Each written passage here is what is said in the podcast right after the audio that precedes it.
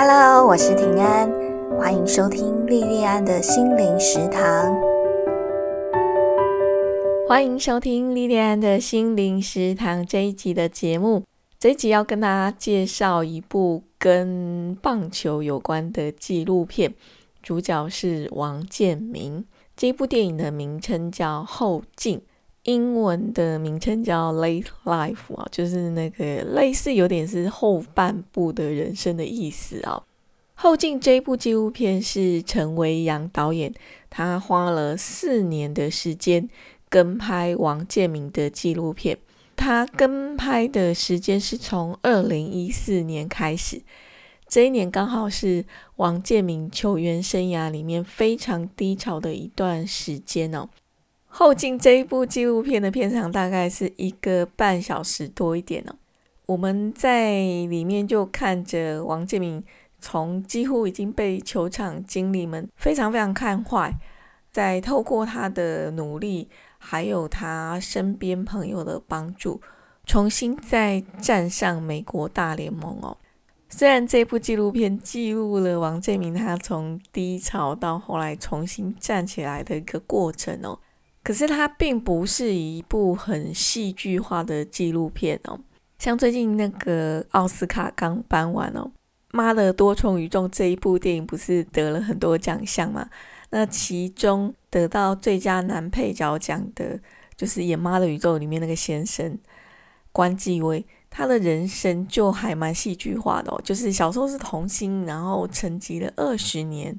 中间一度甚至都没有工作找他，然后他找工作都一直碰壁。然后因为这一部片重新又被大家看到，基本上后进这部纪录片，他的那个整个王建民他的职涯，并没有像关机为那么的戏剧化。后进这部纪录片，他就只是很平时的去呈现王建民他。这个人的生活，还有他的想法跟态度，所以如果你是很期待一部高潮迭起的作品，看了会让你热血激昂的话，这部纪录片应该不是你想要看的那一种类型的影片哦。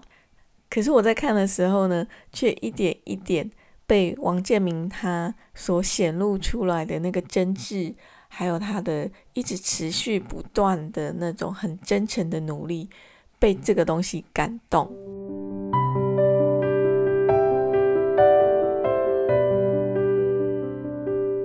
跟一般的职业相比哦，运动员他的职场生命算是短非常多哈。不管你的工作是不是运动员，如果我们把职场的生涯也比喻作有春夏秋冬的话，一份职业他的生涯。走过春天这个在学习的阶段，然后进入很好的夏天那个最亮眼的时候，通常那个就会跟台湾的季节一样哦，秋天很短，然后马上就进入冬天。如果你的状况好一点的话，走过春天、夏天之后，就进入很丰收、很安逸的退休生活。可是如果状况不是那么好的，可能你夏天直接哦，很快就进入很冷很冷的冬天哦，就是很多人的中年危机。在职场的生涯里面，春天、夏天走完之后，进入冬天，很少有人可以进入冬天之后重新又回到夏天哦。可是王建民他的职业生涯却很不一样。我想在台湾每一个人应该都听过王建民这个人的名字哦。即使你不是棒球迷哦，像我对运动完全没有兴趣哦，所以我不是棒球迷，所以我也不是王建民的粉丝。可是，即使像我这样不是对运动类有兴趣的人，王建民对我来讲也还是一个非常熟悉的名字哦。谈到这个职场的生涯，因为王建民他名号太大了哦，那所以相对于一般人来讲，王建民他职涯里面夏天的那个阳光。也一定比一般的人来的更显眼哦。可是，也就是因为他太显眼了，他太光芒万丈了，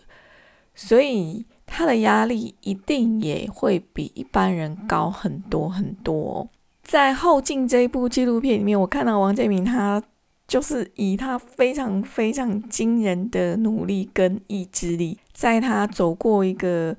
很寒冷的职涯冬天，一个很大的低潮之后，竟然有办法又回到春天，然后又回到职场上一个还不错的状况哦。所以这一部的片名啊，不管是中文还是英文，我觉得都很适切的传达了王建民他在他职场生涯里面的后劲，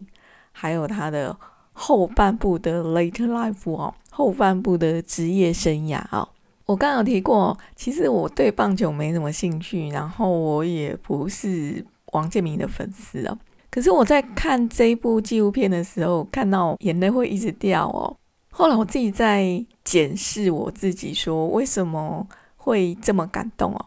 我想是因为我蛮能够体会那种卡关的感觉，就是在职场上卡关，很想再做一些什么，可是时不我与。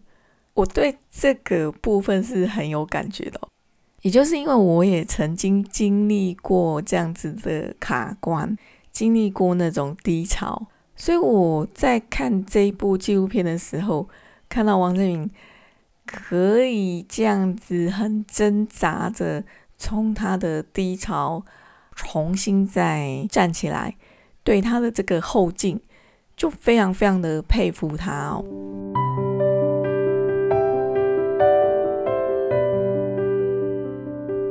我在三十岁左右的时候，曾经有一个大我十几岁的朋友跟我讲过，他说，大部分人的职场生涯会在三十几岁的时候到达一个很巅峰的时候，过了这个巅峰的时候，就会慢慢的往下走哦。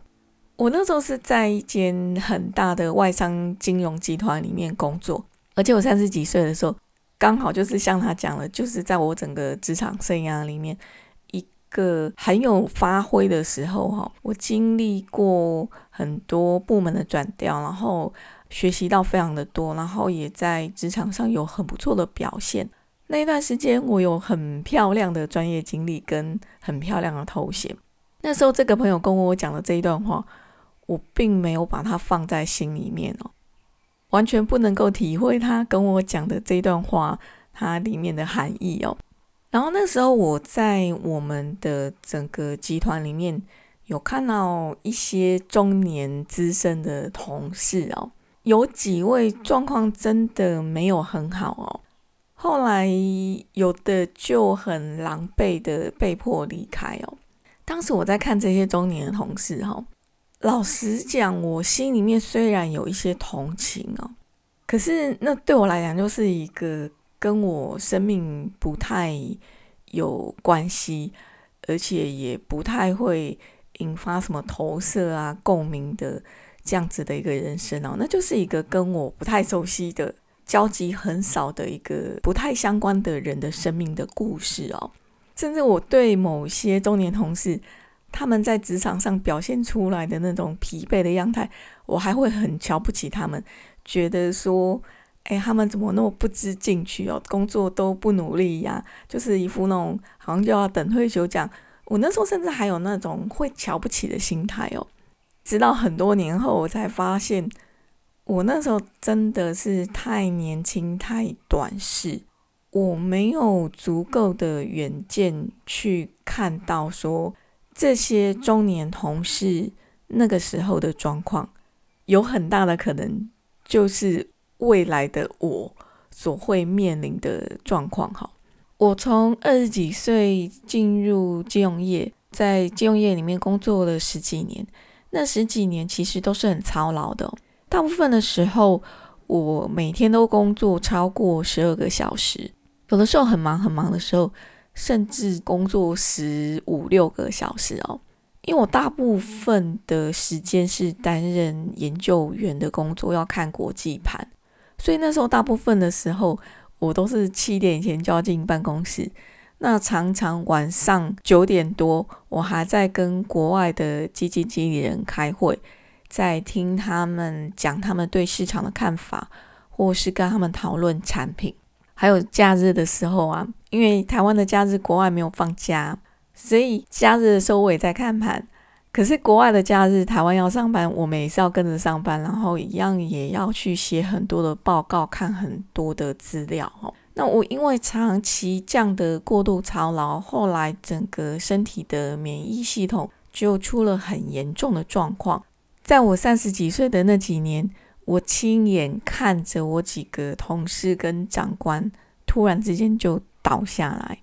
我印象深刻是有一次，我们是在。一个日本基金的说明会，那时候我们要募新的基金，那是由我们国内操盘的基金经理人在讲那一场说明会哦。那是在台大的一个很大的会议中心办的一个活动哦，现场有很多的投资人听众哦，我们就同时看着我们的基金经理人还很年轻哦，他当时蛮年轻的，四十岁不到。从一开始很正常，到后来有一小段时间语无伦次，然后就在台上倒下来，就真的这样倒下来哦。那个震撼其实很大哦。然后在这个事件没有多久之后，我又听到我以前的老同事跟我讲说，他有一次拿着一份文件要去给我们的长官签名的时候，看到我们的长官就倒在他办公室的地上。接下来马上当然就是赶快紧急送医啊！这个长官他从此之后就没有再醒过来，他那时候也才中年而已哦。除了这两个是我认识的人以外，我也陆陆续续听到一些业界的人那个时候身体出状况的例子哦。这些我亲眼看到的，或是听到的一些同事同业的事情哦，所以我后来就毅然决然就辞掉薪水很不错的工作，就开始当家庭主妇带小孩哦。没想到说这一离开职场就离开十年，等到我两个小朋友上学，我比较分得开身，想要再回职场，这时候我已经是坐四望五的中年人了。到这个时候，我才很深刻的体会到，说我三十几岁看到的那些资深的同事，他们所遇到的状况跟他们的心情哦，也就因为时隔多年后，我终于看懂了我三十几岁那个时候所曾经看过的那些中年同事，他们在职场上碰到的状况跟他们的心情。我也就对当时的我觉得很遗憾哦，也觉得很忏悔。我三十几岁的那个时候真的太不懂事了，没有对这些中年的同事多一些关心，也没有抓到机会好好的去跟这些同事学习，去多聆听一些他们的生命故事跟职场故事。我们再回到后进这部纪录片哦，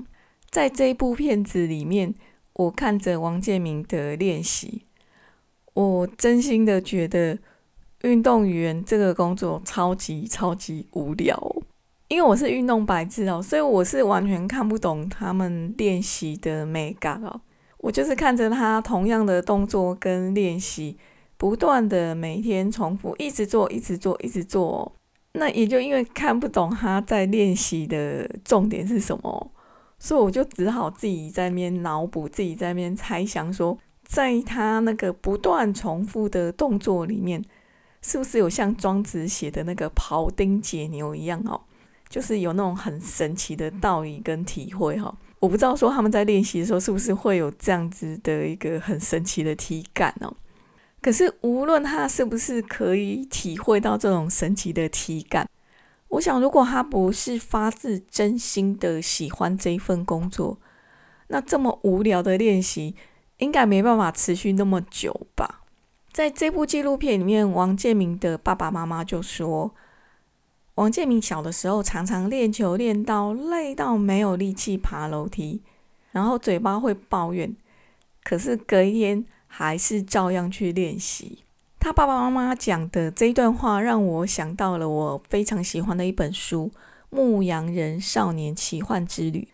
在这一本书里面，他就有提到所谓的天命。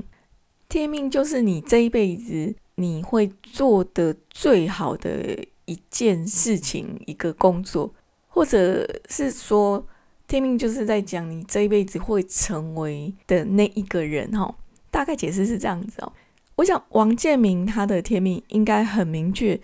就是棒球哈。其实我觉得一个人如果能够发现他的天命，是一件很幸福的事情哦。我们撇开你在工作上或是财富上，是不是有达到你想要的那个成就？这世界上就是有很多的人一辈子浑浑噩噩。都没有找到属于他自己的天命，做的不是他自己喜欢的工作。在看后进这部纪录片的时候，我觉得王建民非常非常的幸运哦，他在很早的时候就知道他的天命是什么。更幸运的是，他还有那个机缘去完成他自己的天命。很感谢这一部纪录片的导演跟制作团队，花了好长好长的时间。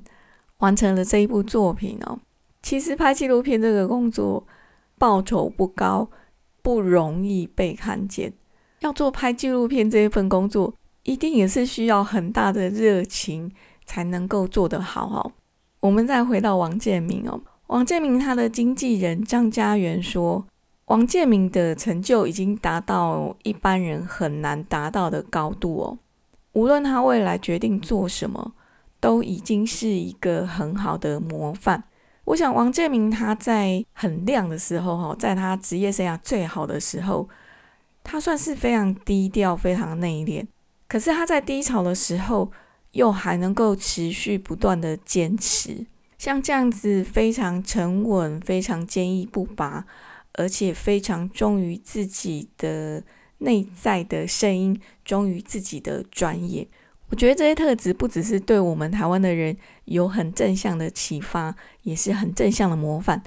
对全世界的人都是哦。后进这部纪录片是一部让我看了很感动的一部影片。如果你的生命里面也曾经遇到过卡关的状况，或者是你正在卡关，我相信这一部纪录片会给你力量。这部纪录片《后进 Late Life》，我就分享到这边。我们今天的节目就到这里结束。非常非常感谢你的收听跟支持，我们下次再见喽。